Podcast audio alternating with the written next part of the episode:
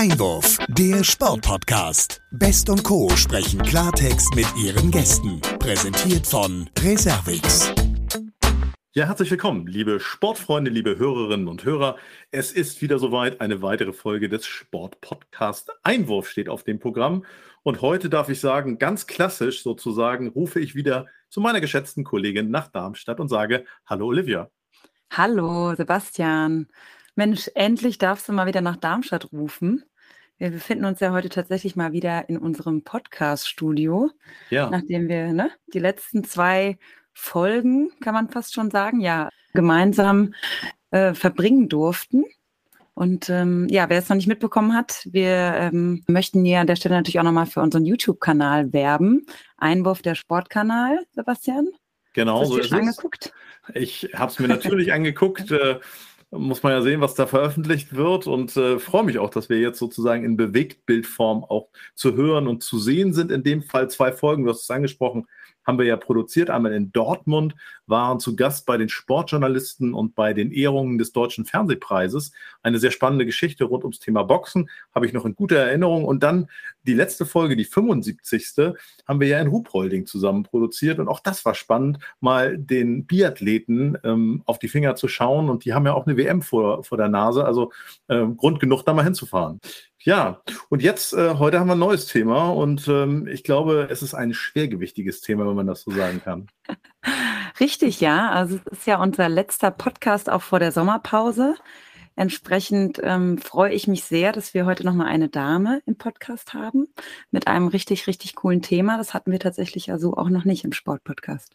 Ja, genau so ist es. Ein neues Thema. Freut mich auch immer, wenn wir so vielseitig bleiben und auch mal nach links und nach rechts schauen und nicht nur auf die Ballsportarten, die wir ja auch lieben. Und äh, schon kommen wir zu unserem heutigen Gast. Sie wurde vor rund 26 Jahren im brandenburgischen Schwedt geboren, ist mittlerweile Kriminalpolizistin. Das müssen wir uns erklären lassen, wie das zusammenhängt. Bei den Olympischen Spielen in Tokio wurde sie Zehnte und zuletzt sicherte sie sich in Tirana bei der EM in der Teildisziplin Reißen mit 103 Kilogramm den EM-Titel. Und damit haben wir auch schon verraten, worum es geht. Reißen, es heißt, es geht ums Gewichtheben.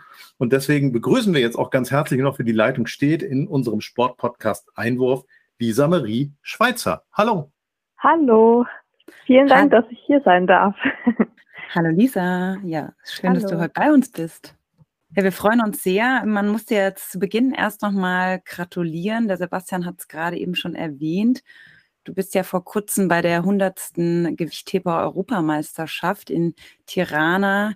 Hast du ja den EM-Titel in der Teildisziplin Reißen geholt und äh, hast ja auch drei, also insgesamt drei Medaillen geholt. Also Glückwunsch nochmal an der Stelle. Dankeschön, ja. Herzlichen Glückwunsch, ja. Richtig, richtig cool. Wie, wie zufrieden bist du mit deinem, äh, mit dem Abschneiden bei der, bei der Europameisterschaft?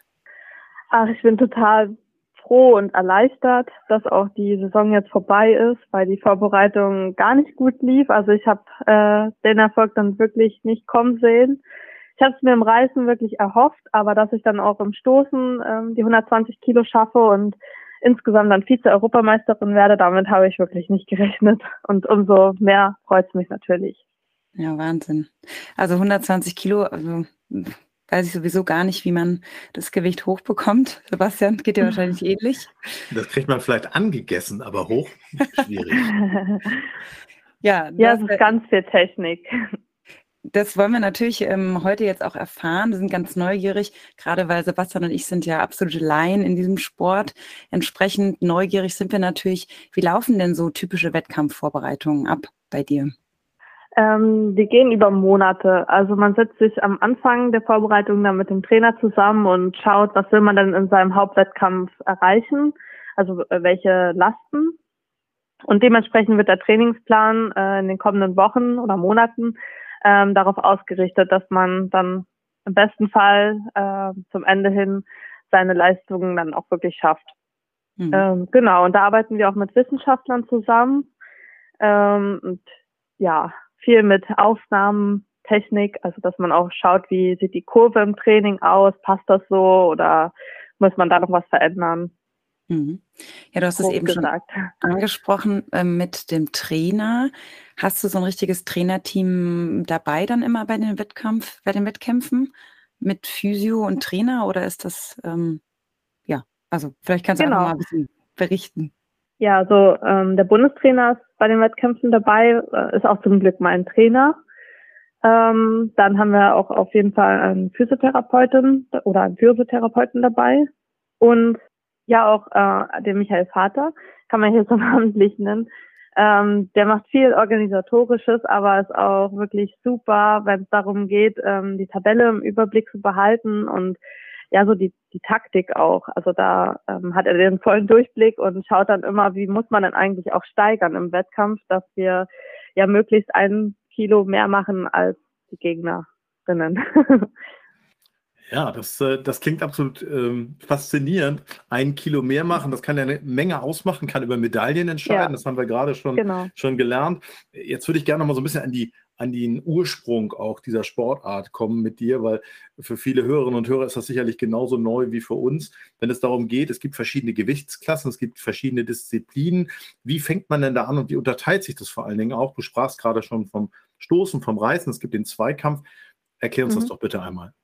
Ähm, also das Gewichtheben gliedert sich in Reißen und Stoßen. Das sind zwei Disziplinen und am Ende werden die Disziplinen zusammengerechnet und bilden den Zweikampf. Und ja, dementsprechend ist der Zweikampf meistens wichtiger, also dass man da möglichst viele Punkte gesammelt hat, Mhm. weil das dann letztendlich um den Titel entscheidet.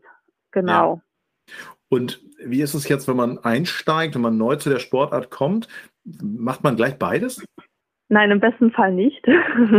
also ich habe auch ganz lange erst gar kein Reisen trainiert an sich, sondern eher das so aufgesplittet, dass man erstmal nur Züge gemacht hat oder erstmal die Handel über Kopf hält und dann in die Hocke reingeht. Also im besten Fall wird man da langsam rangeführt. Das dauert auch wirklich äh, ja, mindestens mal ein Jahr, würde ich sagen, bis man dann die Technik halbwegs verinnerlicht hat.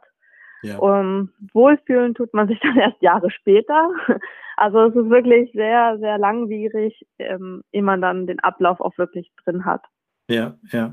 Und wie sieht es aus bei den Damen wie bei den Herren? Also ist es so, dass der, der Ansatz oder dass die Heranführung da auch bei den Geschlechtern ähnlich ist oder wie unterscheidet sich es unter Umständen auch?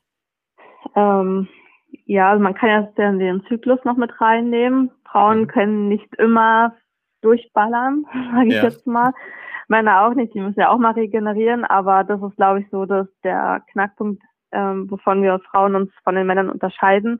Mhm. Ähm, da muss man dann schon Abstriche machen ähm, und schauen, dass es äh, auch, dass man auch seine gesenkten Wochen mit einführt. Und gesenkte Wochen meine ich, dass man weniger Umfänge trainiert, nicht so hohe Lasten.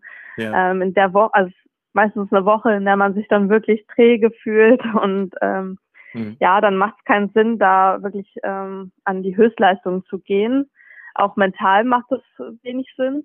ja. Und genau, das Mhm. ist so das, was man auf jeden Fall beachten sollte als Trainer und auch als Athlet, dass man Ja. sich die Woche wirklich gönnt. Klar, nachvollziehbar. Nun hattest du gerade schon den Bundestrainer angesprochen. Das ist Almir Velagic, heißt der, glaube ich, ne? genau, ja. Ähm, der ist ja Bundestrainer der Männer und der Frauen. Das ist ähm, ja nicht äh, in vielen Sportarten üblich. Ähm, hilft euch das? Also, dass quasi äh, der Bundestrainer quasi für beide Geschlechter unterwegs ist? Mm. Also mich persönlich stört jetzt nicht. Ähm, besser wäre es wahrscheinlich dann schon, wenn man jemanden ha hat, ähm, der sich da speziell auf die Frauen auch konzentriert. Hm. Ähm, ist, glaube ich, nicht so ganz einfach immer Ja. für den Trainer.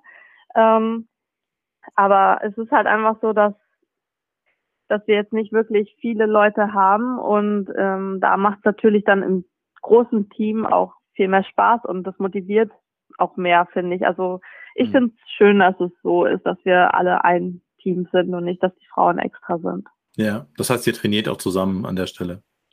Genau. Ja, schauen wir doch noch mal ein bisschen auch auf deine persönliche Karriere und Entwicklung, wie das so mit den Anfängen war. Also ich sag mal, man fragt sich auch immer, wie kommt man denn eigentlich zum Gewichtheben? Ähm, das findet Mhm. in der Schule eher weniger bis gar nicht statt. Ähm, ich weiß, bei dir hat das auch mit Matheunterricht irgendwie zu tun gehabt. Vielleicht kannst du mal erzählen, wie das bei dir gelaufen ist. Ja, ähm, ich komme eigentlich aus dem Ausdauersport. Also ich bin mit meinem Papa viel Ausdauer gerannt Mhm. und hatte dadurch einen zu schwachen Rücken und Rückenschmerzen gehabt und musste so Reha-Übungen machen, die mir keinen Spaß gemacht haben. Und irgendwann habe ich dann mal nach dem Matheunterricht den Lehrer gefragt, ob man dann beim Gewichtheben dann auch den Rücken stärkt. Ähm, weil er immer Werbung dafür gemacht hat für seine Sportart und er wollte auch einfach an Nach Nachwuchs gewinnen. Ja. Und da hat er nur gelacht und gesagt, komm mal vorbei. Und ja, dann war ich beim ersten Training und ich weiß noch, dass ich da 40 Kilo beugen konnte, weil ich halt schon die Muskulatur in den Beinen hatte und das war mein Vorteil. Und dann hat es natürlich auch Spaß gemacht und ja, wir waren, das war alles wie so eine kleine Familie dann in der AG und so ist man dann dabei geblieben. Das heißt, der Mathelehrer hat dich quasi zu deiner Sportart gebracht, kann man so sagen? Ja, genau. Klasse. Und mich auch gehalten. Ich meine, in dem Alter, ich war 14, das ja. ist ja auch nicht so selbstverständlich, dass man dann wirklich äh, bei dieser Sportart bleibt, weil man ja meistens, wenn es irgendwie nicht so gut funktioniert, dann doch sich wieder was anderes sucht. Hm. Aber er hat mich auf jeden Fall auch gehalten und ja, dem habe ich ganz viel zu verdanken. Super. Habt ihr noch Kontakt? Ja, wir treffen uns auch immer, wenn ich mal in der Heimat wieder bin. Na, der feuert dich, da. Ja, feuert dich sicher auch fleißig an. Ja, ja, sind wir up to date. Sehr gut. Sehr cool. Jetzt genau. ist es ja schon, ich sag mal, in die Erfolge reingegangen. Wir haben es ja auch schon angesprochen. Medaillen äh, sind mittlerweile schon das Ziel und werden von dir ja auch eingeheimt, was großartig ist. Wie, wie sieht denn jetzt so ein Trainingsplan noch aus für dich als Profi? Ich hatte vorhin angesprochen, dass du ja auch eine Berufsausbildung gemacht hast, ähm, die natürlich in der Kombination mit äh, dem Polizeidienst dann auch ermöglicht, Leistungssportlerin mhm. zu sein. Wie sieht dein Pensum aus? Also vorweg muss ich erstmal sagen, dass ich leider noch keine Kriminalpolizistin bin. Ah, okay. ähm, ich habe 2019 mein Studium abgeschlossen und bin dann nachträglich in die Sportfördergruppe aufgenommen worden. Mhm. Und seitdem hospitiere ich, wenn es die Wettkampfvorbereitung erlaubt. Also meistens nach dem Hauptwettkampf habe ich dann ein bestimmtes Zeitfenster zur Verfügung, in dem ich dann ähm, hospitieren kann, also wie Praktikum mache. Ja.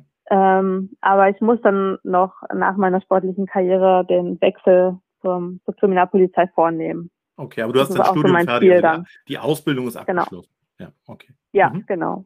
Gut, nichtsdestotrotz ja, gibt es ja einen Trainingsplan und ein Pensum, wie du dein Training gestaltest, jetzt mhm. auch, um sozusagen dann auf die Wettkämpfe ja auch hinzuarbeiten. Ja. Ja, ich habe zum Glück das riesengroße Privileg, ähm, bei der Sportfördergruppe der Polizei Rheinland-Pfalz ähm, dass ich komplett freigestellt bin vom Dienst und mich wirklich ähm, mit vollem Fokus dem Training widmen kann. Ähm, ohne diese Freistellung wäre es nicht möglich, die acht bis zehn Mal, ähm, die, die acht bis zehn Trainingseinheiten die Woche zu absolvieren. Mhm. Wahnsinn. Und ja, ähm, in der Vorbereitung bis Olympia habe ich dann noch zwei Krafttrainingseinheiten eingeschoben äh, wo ich dann immer an den Olympiastützpunkt in Heidelberg gefahren bin und ähm, speziell für mich auf mich angepasstes äh, Krafttraining gemacht habe. Mhm. Das habe ich diese Woche, äh, diese Woche, diese Vorbereitung weggelassen, weil wir gemerkt haben, dass ich dadurch weniger regenerieren konnte. Aber mhm. ab der nächsten Vorbereitung werde ich das auf jeden Fall wieder angehen, weil es doch einen Vorteil bringt und Verletzungen einfach vorbeugt bedeutet ja auch, dass du ganz schöne Fahrten, also auch mal die ein oder andere Trainingsfahrt auf dich nehmen musst. Ähm, was sind denn so die Hochburgen des Gewichthebens in Deutschland? Ähm, also wir trainieren am Bundesstützpunkt in Leim mhm. und da ist natürlich der Olympiastützpunkt Heidelberg zuständig und ähm, dementsprechend haben wir eigentlich relativ kurze Wege, sage ich jetzt mal. Mhm. Ähm, aber es gibt auch in Frankfurt oder die Sportschule, die mhm. bringen viele Talente hervor. Ähm, aber die meisten werden dann wirklich, oder das Ziel besteht eigentlich immer darin, ähm, die Leute dann auch nach Leim zum Bundesstützpunkt zu holen. Ja. Mhm. Wie schaut es grundsätzlich bei euch aus, so das Thema Ernährung? Gibt es da ja Vorschriften, dass man irgendwie ein gewisses Gewicht haben muss vorm Wettkampf oder viele Kohlenhydrate essen muss, so wie man das eigentlich von ja, von vielen Sportlern kennt oder ist das so gar nicht festgeregelt bei euch? Es ist schon deswegen festgeregelt, weil wir an Gewichtsklassen heben und sobald wir über unserer Gewichtsklasse sind, ähm, werden wir disqualifiziert, also dann können wir gar nicht starten. Deswegen ist es schon wichtig, dass wir wirklich Komma 00 wiegen. Ähm, und im besten Fall führt man die Gewichtsklasse auch wirklich voll aus. Also dass man nicht noch zwei Kilo irgendwie weniger wiegt, weil die zwei Kilo bringen einem kein Vorteil, eher ein Nachteil. Und dementsprechend sollte man dann schon schauen, dass man seine Gewichtsklasse schafft, aber auch äh, einhält. Mhm. genau, und bei mir war das jetzt so, dadurch, dass meine Gewichtsklasse bis 64 Kilo äh, nicht mehr olympisch ist, das wurde ja in diesem Jahr beschlossen im Januar. Mhm. Und deswegen mussten wir einen Gewichtsklassenwechsel vornehmen und ich musste zunehmen, zum ersten Mal in meinem Leben. und ich habe es mir wirklich leichter vorgestellt, als es jetzt war und ähm, war auch, hatte zum Glück einen Ernährungsberater an meiner Seite, der da sehr viel Druck auch rausgenommen hat, weil ja, als gerade als Frau, da will man ja dann auch einfach nicht wirklich zunehmen oder man hat dann Angst, dass man irgendwie an den falschen Stellen zunimmt. Und ja. da war ich wirklich dankbar, jemanden zu haben, der so die Verantwortung auch ein bisschen übernommen hat und ich dann einfach wirklich mich an den Plan gehalten habe. Ähm, jetzt habe ich vier Kilo zugenommen, auch noch nicht, also ich fülle noch nicht meine Gewichtstasse aus, aber ich habe noch ein bisschen Zeit ähm, mhm. und das sollte ich dann bis zum Ende des Jahres auf jeden Fall haben. Interessante Weil Geschichte. Da dann wieder die, ja, im äh, November geht dann auch bei uns die Quali für Paris wieder los mit der mhm. Weltmeisterschaft. Deswegen sage ich, bis dahin muss ich das Gewicht dann haben. Ja. Aber es ist nicht einfach. Ja, also ich. da würde ich gerne mal nachfragen, auch äh, vom, vom Prozedere her muss man sich das vorstellen wie beim Boxen. Es gibt ein Wiegen auch vorher, wo das genau geprüft wird. Ja, also bei internationalen Wettkämpfen werden wir zwei Stunden vor dem Wettkampf gewogen. Das heißt, man mhm. hat gar nicht mehr viel Zeit, wenn man auch abnehmen muss, ähm, sich zu erholen. Ja. Also ich glaube, bei den Ringern oder so kann es sein, dass die schon am Tag vorher gewogen werden. Mhm. Oder beim Judo ist es, glaube ich, so. Ich, ich weiß aber nicht genau und oder ob es dann auch verschiedene Wettkämpfe dafür gibt. Ähm, genau, das wäre dann natürlich ideal, weil man dann wirklich für diejenigen, die dann viel abnehmen müssen, da sich äh, über Nacht erholen können. In zwei Stunden schafft man nicht viel. Ja. ja. Das heißt aber auch vor dem Wettkampf, wir müssen jetzt nochmal so neugierig nachfragen, weil, mhm. also merkst vielleicht, Sebastian und ich sind sehr ahnungslos in, dem, in der Sportart, wir können da noch viel von dir lernen. Das heißt, ihr werdet aber auch in der Trainingsphase vorab sehr oft gewogen, um zu schauen, ähm, habt ihr zugenommen, habt ihr abgenommen, habt ihr das Gewicht gehalten? Ja. Ja, also es ist halt schon jeder Sportler für sich selbst verantwortlich, aber man wird schon öfter auch vom Trainer dann gewogen, ähm, dass man, dass er auch einen Überblick hat, äh, weil es ja dem einen dann doch schwerer fällt abzunehmen oder wie mir zuzunehmen, aber das ist halt auch irgendwie motiviert, dass man sagt, okay, ich werde ja da gewogen, dann lasse ich jetzt mal also nicht so viel oder ach komm, ich esse jetzt doch noch mal ein bisschen mehr. So ist es schon, aber im Endeffekt wollen wir das ja auch unser Gewicht halten. Also wir wiegen im Training eigentlich zwei Kilo mehr, als unsere eigentliche Gewichtsklasse ist. Dann sind wir auch nicht so verletzungsanfällig. Und zwei Kilo schafft man dann ja schon relativ schnell ähm, abzunehmen. Aber das ja. soll, ist eigentlich so das Ziel. Hm. Aber es klingt schon auch nach einem sensiblen Feld. Also, dass man im Prinzip ständig mit dem Thema Gewicht ja konfrontiert ist, ja. sei es ums wegen des Essens, sei es wegen des Trainings oder eben, wie du gerade gesagt hast, auch auf den Punkt hin beim Wettkampf.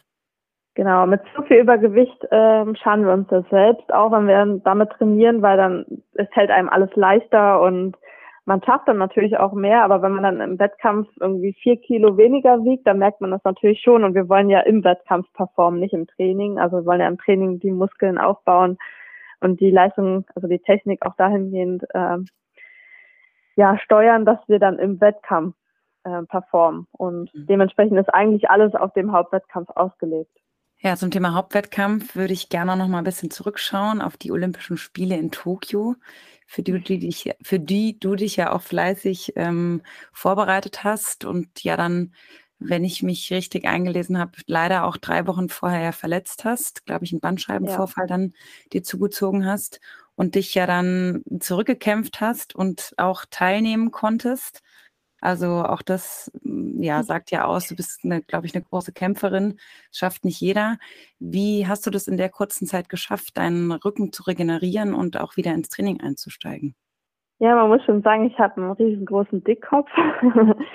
ähm, ja, es war dann, es ist tatsächlich so gelaufen, dass ich zum Glück ja eine starke Rückenmuskulatur hatte zu dem Zeitpunkt. Ich war ja sehr gut in Form und dementsprechend ist meine Regeneration schneller gelaufen, also von dem Trauma.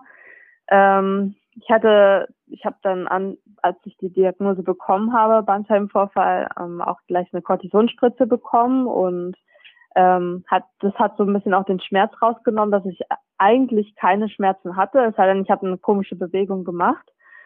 Ähm, natürlich hat man immer im Hinterkopf, da ist was ähm, und du hast jetzt deinen Wettkampf, du willst zu den Olympischen Spielen gehen.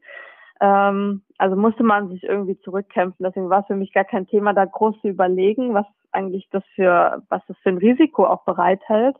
Hm. Und ich habe wirklich auf die Meinung von den Ärzten und Physiotherapeuten um mich herum vertraut, die gesagt haben, wir kriegen das hin. Und ja, wir haben dann langsam, also ich habe erstmal nur mit der leeren Handel dann angefangen, ähm, Bewegungen zu üben, zu schauen, tut was weh, weil wenn irgendwas weh getan hat, dann hätten wir auch gesagt, das macht keinen Sinn. Aber ich habe tatsächlich gar keine Schmerzen gehabt. Ähm, das Problem war dann wirklich, dass ich auch so Tabletten genommen habe ähm, zur Muskelentspannung, weil ja nun hinten ähm, durch das durch das Trauma äh, die ganze Muskulatur äh, festgegangen ist, mhm. muss ich dann die Tabletten nehmen, dass es so ein bisschen lockert auch wieder. Und dementsprechend habe ich dann meine Spannung auch in den Oberschenkeln und Rücken und überall eigentlich verloren. Und das war ganz schwierig in der kurzen Zeit, ähm, das wieder aufzubauen und dann mich auch auf die hohen Lasten vorzubereiten. Mhm. Ähm, ja, also da hätte ich einfach mehr Zeit wahrscheinlich gebraucht. Aber die eigentliche äh, Aufbauphase ging dann nach Olympia wieder los, dass ich dann wirklich ein halbes Jahr lang ähm, ganz viele Reha-Übungen gemacht habe, Tiefenmuskulatur gestärkt und ja auch mal weg von der Hantel musste.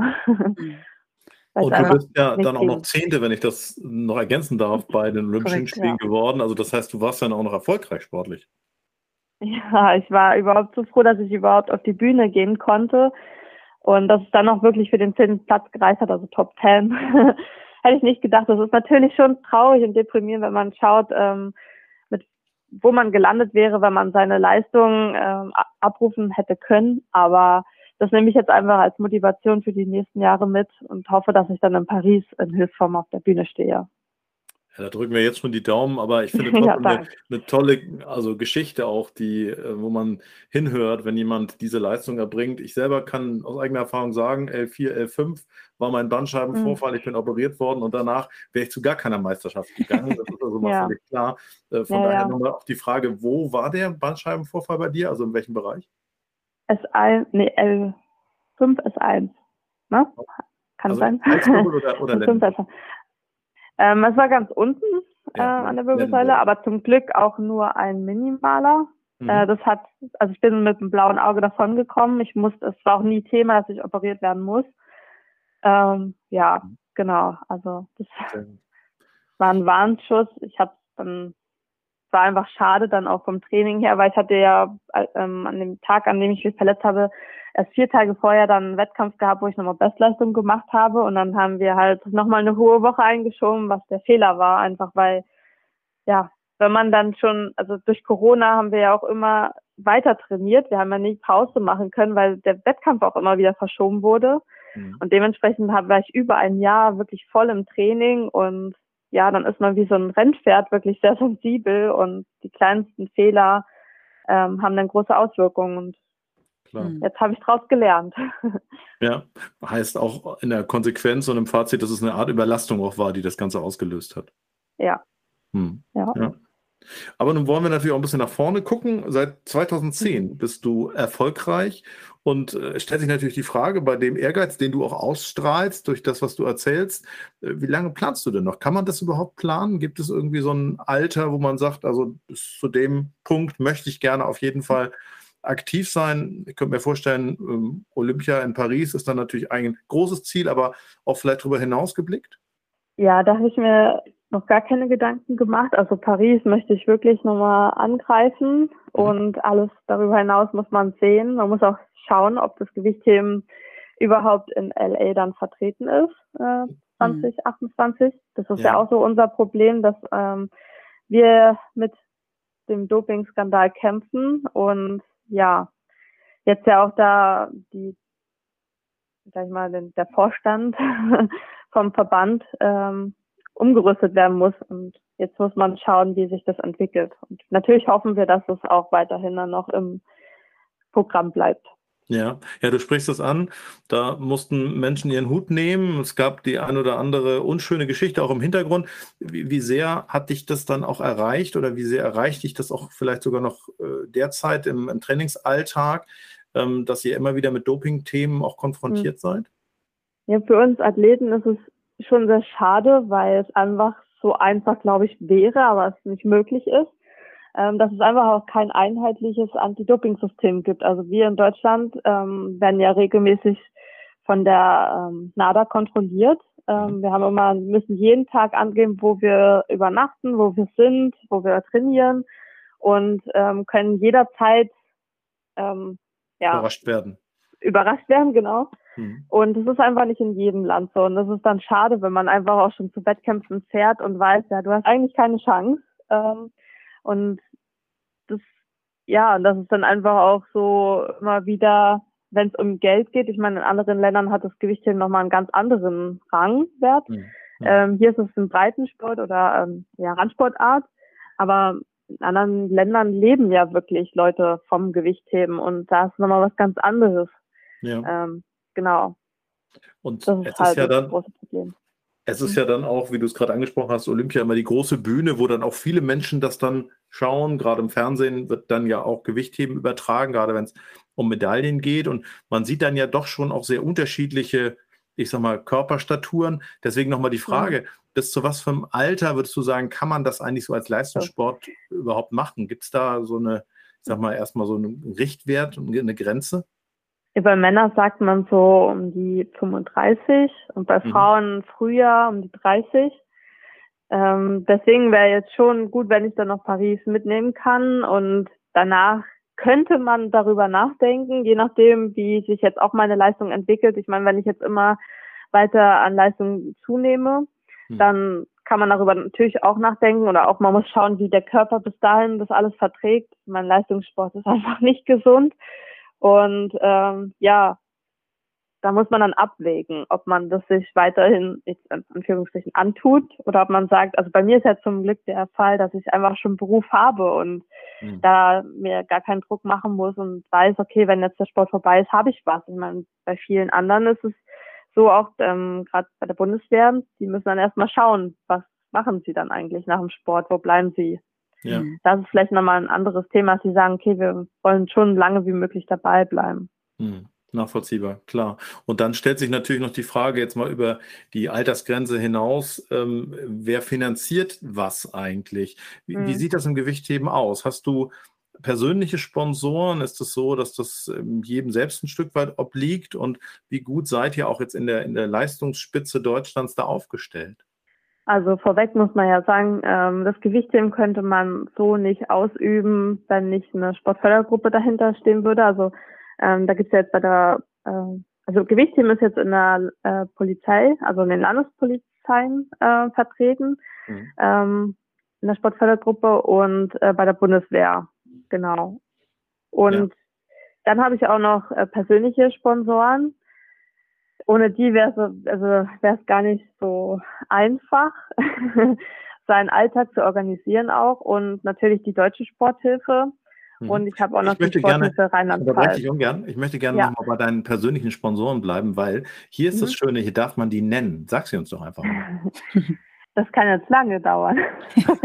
lange also es geht über Nahrungsergänzungsmittel, ähm, wie zum Beispiel, ich habe das Eiweißpulver und auch die Riege von Multipower, mhm. ähm, werde ich gesponsert. Dann ähm, gibt es ja auch Nahrungsergänzungsmittel, Vitamin D, Omega, die ganzen Sachen, die da wirklich wichtig sind im Leistungssport, weil man das über die normale Ernährung gar nicht aufnehmen kann. Da habe ich mhm. Naturtreu als Sponsor. Mhm. Ja, und dann gibt es natürlich noch ganz viele so äh, Naschereien um den Sport herum ähm, Löwenanteil zu nennen und Organic Workout, die mich da ähm, unterstützen, gerade auch weil das Thema Ernährung ja ganz wichtig ist im Gewichtheben, wie wir es vorhin schon gesehen haben. Ja. Ja. Sehr gut. Wie ist das so mit Klamotten-Sponsoren ja. in deinem Bereich? Ist das auch einfach zu, äh, zu bekommen oder? Ähm, da habe ich den Weightlifting-Shop der mich mit Equipment ähm, ausstattet und auch mit Trainingssachen. Man muss auch dazu sagen, beim Gewichtheben gehen sehr schnell die Hosen kaputt, dadurch, dass man ja immer wieder die Handel rüberreibt. Mhm. Deswegen bin ich da auch dankbar, ähm, den Sponsor zu haben. Genau. Und kümmerst dich da, um nochmal so nachzufragen, direkt auch selbst um die Sponsoren oder übernimmt das jemand für dich? Leider nicht, nee. Also ja. oft geht es wirklich über Mundpropaganda oder ähm, weil man sich jetzt irgendwie mal beim Wettkampf sieht oder so. Ähm, aber die meisten sind tatsächlich auf mich zugekommen, wofür ich sehr dankbar bin. Und ja, durch Instagram natürlich. Ich meine, Instagram ist wirklich eine tolle Plattform für uns Athleten. Ähm, auch für mich muss ich sagen, äh, persönlich gesprochen, es motiviert unheimlich. Also selbst wenn es mal nicht läuft, äh, hat man da immer jemanden, der dann einem noch äh, aufbauende Worte schreit oder man auch so erkennt, wenn es bei dir mal nicht läuft, dann wäre ein anderer froh, dass es so ist. Also dass man auch mal sieht, wie, wo man eigentlich steht. Und das mhm. hilft mir wirklich dann auch so, das zu verarbeiten, was gerade im Training ähm, passiert. Und so direktes Feedback zu bekommen. Das ist ja genau. auch schön. Ja, sehr schön. Ja, jetzt haben wir ja schon ähm, viel über das Gewichtheben erfahren, ähm, haben wir es schon angerissen. Du bist ähm, in der Sportfördergruppe der Polizei, hast, glaube ich, 2016 ja ein Vollzeitstudium begonnen. War ja auch so ein bisschen ein kleiner Traum von dir, zur Polizei zu gehen, wenn ich, äh, wenn ich richtig informiert bin. Ja. Das heißt, ähm, ja, du hast schon zwei deiner Träume quasi erreicht. Wie kam das dazu, also 2016? Vielleicht kannst du uns noch mal ein bisschen zu, zu deinem beruflichen Weg abholen. Ja, ich, ähm, es war tatsächlich immer mein Traum. Ähm, ich würde sagen, seit der dritten Klasse. Ich habe auch meine Schulpraktikas bei der Polizei absolviert. Ähm, aber dann habe ich mich äh, während des während dem Abitur für die Nationalmannschaft qualifiziert. Ähm, da war damals aber die Bedingung, dass ich dann nach Leim komme. Und ähm, das, damals hat meine Leistung noch nicht ausgereicht für eine Sportfördergruppe. Dementsprechend habe ich geschaut, okay, was kann ich dann äh, in, im Raum Heide, äh, oder Heidelberg-Leim machen? Und habe gedacht, okay, Psychologie interessiert mich. Äh, es hat auch viel mit der Polizei zu tun. Dann gehe ich mal den Weg. Habe dann angefangen, Psychologie in Heidelberg zu studieren aber relativ schnell dann gemerkt, dass es wirklich sehr interessant ist, aber ich konnte mich selbst äh, nicht darin sehen, dass ich das mein Leben lang mache, zumal ja auch wirklich mein Traum bei der Polizei war und ich dann auch mitgekriegt habe, dass der Quereinstieg dann zur Polizei gar nicht so einfach ist. Also man ist agiert dann mehr so als Externer hm. und dementsprechend habe ich dann gesagt, okay, mit dem Sport, es läuft gerade auch nicht so gut, ähm, wie man es sich vorgestellt hat. Ähm, dann lasse ich das jetzt mit dem Leistungssport und versuche äh, meinen Traumberuf zu erreichen und habe mich dann beworben und hat zum Glück auch geklappt, weil ich habe gesagt, wenn es nicht klappt, dann studiere ich weiter Psychologie, aber es hat dann geklappt und dann habe ich mal eine 180-Grad-Wendung vorgenommen und bin dann zur Polizei gegangen, auch mit Absicht nicht über die Sportfördergruppe studiert, weil ich einfach äh, zu dem Zeitpunkt sehr frustriert war vom, vom, von mir, von meiner Leistung auch. Und es hat einfach auch gar keinen Spaß mehr gemacht, weil immer, man hat immer so viel Druck gehabt und sich selbst auch so viel Druck gemacht. Und dann lief es einfach nicht. Und dann habe ich gesagt, okay, gehe ich den Weg, ähm, schaue auf meine Zukunft und lass das Gewicht hin mal. Aber ja, ich habe dann mein Handelzeug trotzdem mit auf äh, den Campus genommen, habe dann eine Abstellkammer zur Verfügung gestellt bekommen, wofür ich sehr dankbar war und bin und konnte dann da äh, für mich trainieren und ja, im stillen Kämmerlein kann einiges passieren und dann habe ich auch aufs Körpergefühl mehr gehört und hat mir selbst keinen Druck gemacht und auf einmal lief's dann. Dann ja, habe ich wieder ein Feuer in mir entfacht und bin dran geblieben. Hm. Ja, ganz toll. Jetzt hast du sozusagen Plan B in der Hinterhand, kannst dich erstmal auf den ja. Sport fokussieren und dann jederzeit noch deinen Beruf ausüben. Man muss ja auch sagen, als Polizistin muss man ja auch unfassbar ähm, sportlich sein. Das bist du. Also mhm. alles richtig gemacht. Das heißt ja. aber auch, du hast vorhin gesagt, du hospitierst. Ähm, das, du bist also schon sportlich normal im Training, bist dann aber auch manchmal ähm, bei der Polizei vor Ort. Mhm. Wie schaut da dein Alltag so im Speziellen aus? Also ich habe zum Glück die Möglichkeit, mir dann auch auszusuchen, äh, wo ich hospitieren möchte. Und dadurch, dass ich ja immer schon zur Kriminalpolizei wollte, ähm, sind da jetzt auch, also ich war jetzt im November ähm, schon hospitieren und jetzt heute war mein erster Tag äh, bei der nächsten Stelle sozusagen. Ja, genau, und der Alltag ist dann so, ich, ich schaue wirklich so, dass ich dann den Sport hinten anschiebe, also das Training. Ähm, kann er natürlich nur einmal am Tag trainieren. Und jetzt habe ich zum Glück mal eine Zeit gefunden, in der jetzt, jetzt kein Wettkampf ansteht. Also ähm, ich habe da jetzt gar keinen Stress. Beim November war es noch so, dass ich auf die deutsche Meisterschaft trainiert habe. Das heißt, ich bin dann vom Dienst gekommen, direkt ins Training, habe dann da zwei Stunden trainiert, weil beim Gewichtheben ist es leider nicht so schnell vorbei, das Training. Und bin dann nach Hause gekommen, habe was gegessen und direkt wieder ins Bett. Und das jeden Tag, das macht dann keinen Spaß, ähm, sehr anstrengend. Und deswegen bin ich froh, dass es auch die Sportfördergruppe gibt, ähm, weil ich ja den Weg jetzt kenne. Und man schafft es nicht, äh, Leistungssport auf dem Niveau auszuüben, wenn man dann noch Vollzeit arbeitet. Absolut. Aber ich will die Zeit dann wirklich nutzen ähm, auf Hospitation und dann wirklich auch Vollzeit dann da sein und richte dann alles darauf hinaus. Ja, sehr cool. Und bei dem vielen Sport und dem Beruf, bleibt da überhaupt noch Zeit für ein anderes Hobby?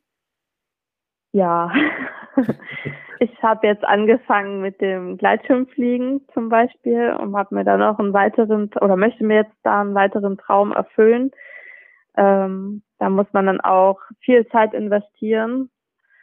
Genau, ansonsten kann ich mich echt nicht beschweren. Man muss sich nur gut organisieren und es ist auch immer gut, wenn man noch einen Ausgleich zu seinem Beruf oder ähm, ja, Training hat. Ja. Wo man einfach mal hinabtauchen kann und mal genau. ja, den Kopf frei kriegen kann. Ja. Großartig. Vielleicht noch äh, zum, äh, zum Schluss, ähm, bist ja auch in, in Schwedt geboren, äh, ist ja heimatmäßig, äh, zumindest jetzt von deinem aktuellen Standort, doch ein bisschen weiter entfernt. Bist du noch ab und an in der Heimat bei deiner Familie? Bleibt dafür noch Zeit überhaupt? Ja, ja. Also ich kann dann auch in meinem Heimatverein dann noch trainieren. Das ist ja das Schöne, dass man flexibel ist und eigentlich überall trainieren kann. Das ist natürlich nicht auf Dauer, weil der Trainer möchte ihn ja dann auch sehen und das macht es auch einfach besser, wenn ähm, der Trainer, der dir auch die Trainingspläne schreibt, dann vor Ort ist und schaut, ob das alles passt und man immer mal wieder auch Techniktipps dann bekommt, weil ich glaube, man ist nie wirklich ein fertiger Athlet. Also es gibt immer Sachen, die man falsch macht oder an denen man ähm, an Feinheiten dann bügeln kann. Und dann immer mal beim Entdecker, dem Mathelehrer, zu Gast, haben wir ja gelernt. Sehr schön. Ja, ich werde immer eingeladen, ja. ja, äh, Lisa, jetzt ja. wollen wir natürlich mit dir auch gerne noch das kleine Entweder-Oder-Spiel äh, spielen, weil es immer so ein bisschen mhm. Aufschluss auch über die Persönlichkeit unserer Gäste und Persönlichkeiten gibt. Ähm, von daher die Frage: Strandurlaub oder Skiurlaub? Oh, schwer. ähm, eher Skiurlaub. Okay. Jogginghose oder Jeans? Jogginghose. Sneaker oder High Heels? Sneaker. Und kochen, also im Sinne von selber kochen oder bestellen? Kochen. Mhm, sehr schön. Und äh, der, die letzte Frage: Ausschlafen oder Hamburger Fischmarkt? Ausschlafen. oh oh. Sehr schön. Sehr cool. Ja, liebe Lisa, ähm, jetzt haben wir ja schon knapp eine Dreiviertelstunde gesprochen. Ich hoffe, wir haben dich nicht zu sehr ausgefragt mit unserem Unwissen. Das war super, super interessant, ähm, da so viel drüber zu erfahren und wünschen dir natürlich auf deinem weiteren Weg ja alles, alles Gute.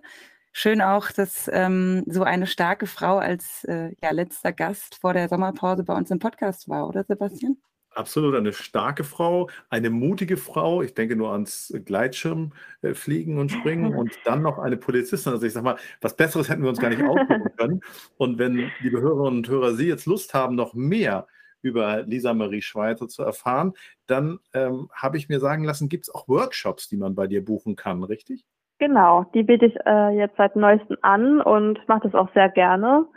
Da kann man sich gerne bei mir melden, auch wenn ähm, ja also am, am liebsten natürlich für eine große Gruppe mhm. ähm, von zehn Leuten oder so und dann macht es auch für alle Spaß und man fühlt sich nicht so beobachtet die ganze Zeit. Also wie so ein Aber, Incentive ja. ist das dann so eine Gruppengeschichte. Man kann das auf deiner Website wahrscheinlich sich anschauen und sich dann über die dann an dich wenden, richtig? Ja, ich habe leider noch keine Webseite, aber auf jeden Fall über mein Instagram-Profil kann man mich erreichen. Super. Sehr cool. Cool. Ja, Mensch, dann drücken wir ganz fest die Daumen, dass es so erfolgreich weitergeht. Es hat riesen Spaß gemacht, äh, mit dir zu sprechen. Ähm, und ich hoffe, wenn wir das nächste Mal sprechen, äh, dann reden wir über deine Website. okay, ich halte mich dran. Vielen, vielen Dank. Ähm, hat mich gefreut, äh, zumal ja auch, wie angesprochen, das Gewichtheben einfach eine Randsportart ist. Und da bin ich immer froh, wenn man auch, wenn ich meine Sportart präsentieren darf und vielleicht den einen oder anderen dafür begeistern kann. Absolut. Uns hast du begeistert. Ja, super. Das freut mich. Vielen, vielen Dank für deine Zeit. Ja, ich habe auch zu danken. Alles Tschüss. Gute für dich. Bis dann. Tschüss. Tschüss. Jetzt ist sie weg, die Lisa Marie Schweizer, unser letzter Gast für den Sommer. Mensch, Sebastian, was mache ich denn den ganzen Sommer ohne dich?